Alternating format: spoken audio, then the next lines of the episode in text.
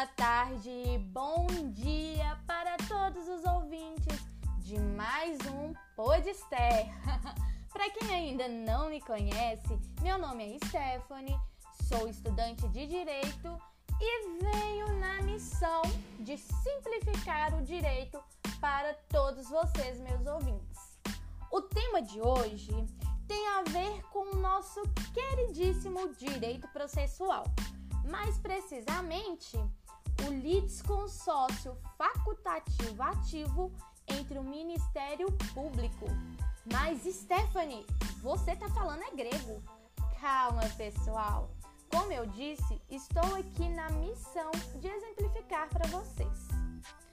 Bom, esse tema é pouco abordado, mas de uma extrema importância, pois será que essa possibilidade é mesmo eficaz? Ou será que ela, na verdade, não atrapalha o curso do processo? Então, esse podcast tem como objetivo analisar a possibilidade da aplicabilidade do litisconsórcio facultativo ativo entre o Ministério Público, como o MPE o Ministério Público Estadual, e o MPF, o Ministério Público Federal, ponderando alguns critérios básicos para uma possível implementação de uma ação civil pública de dois ministérios em conjunto.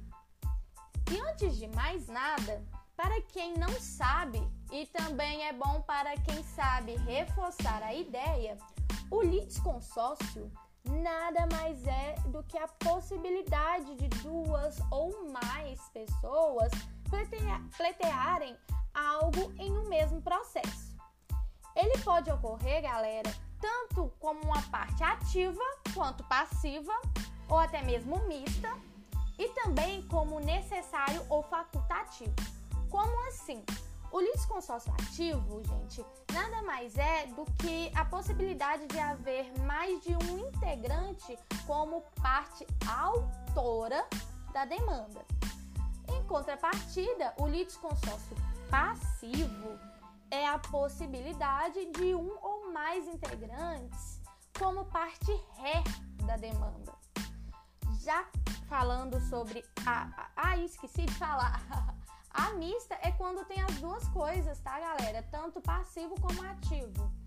Já quanto à questão da obrigatoriedade do litisconsórcio, ele pode se caracterizar como necessário, que é aquele por lei, que ele é obrigatório a sua formação, quanto facultativo, que sua formação ela é opcional. No caso em questão, nós estamos verificando o litisconsórcio ativo de obrigatoriedade facultativa.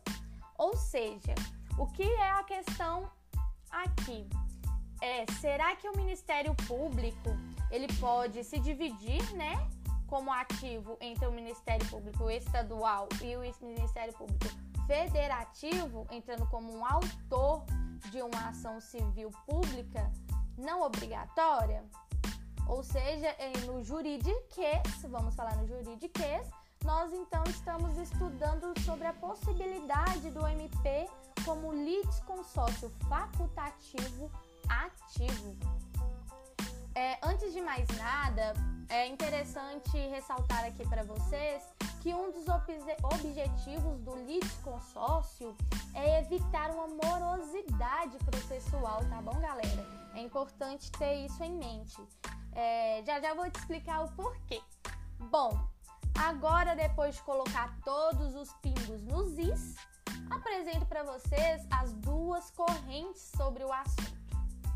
O plenário do STF, ele já reconheceu em tese, né, que a possibilidade do litisconsórcio entre o MPF e o MP é, é, é necessária, é, existe essa possibilidade. Também tem alguma jurisprudência a favor dessa questão e existe a lei expressamente prevista no artigo 5 parágrafo 5 da lei número 7.347 de 85. Bom, o que, que eles alegam, galera? É, eles falam que é possível litisconsórcio entre o Ministério Público em ações civil públicas que almejem a responsabilização por danos morais e patrimoniais ocasionadas ao meio ambiente, também em direitos de valor artístico ou ao consumidor e também a ordem econômica e urbanística. É, também é, como qualquer outro interesse difuso ou coletivo, tá? Mas tem um porém. Olha para vocês verem. Para ser é, possível esse litisconsórcio, eles têm que justificar o motivo pela presença de ambos na lide. Ou seja, para isso ser possível, depende da demonstração de alguma razão específica de que justifique a presença de ambos na lide. É, esse é o entendimento, então, do STF, esse é o entendimento a favor dessa questão. Em contrapartida, gente, existem pensadores importantes no direito que acham tudo isso desnecessário e até mesmo inconstitucional. Eles até brincam falando que é um litisconsórcio meu comigo mesmo.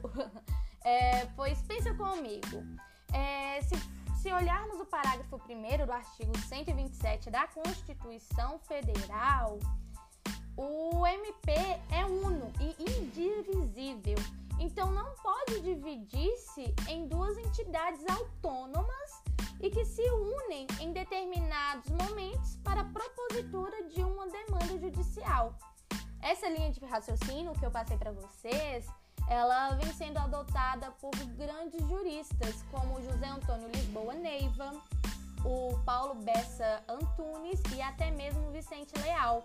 O Vicente Leal, ele traz um, um pensamento problemático totalmente interessante. Segundo ele, já que determinada situação está amparada por in, in, iniciativa do Ministério Público Estadual, não faz sentido algum que o Ministério Público Federal apareça, apareça como litisconsorte ativo facultativo, pois a, a instituição, né? Pois a instituição apresenta unicidade e deve pautar-se pela racionalização dos serviços.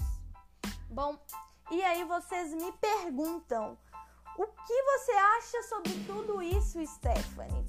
E eu respondo para vocês, meus caríssimos pupilos.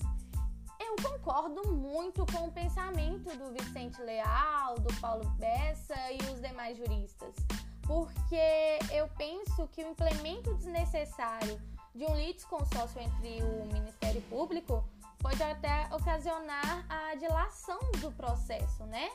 Deixar o processo mais, exten mais extenso.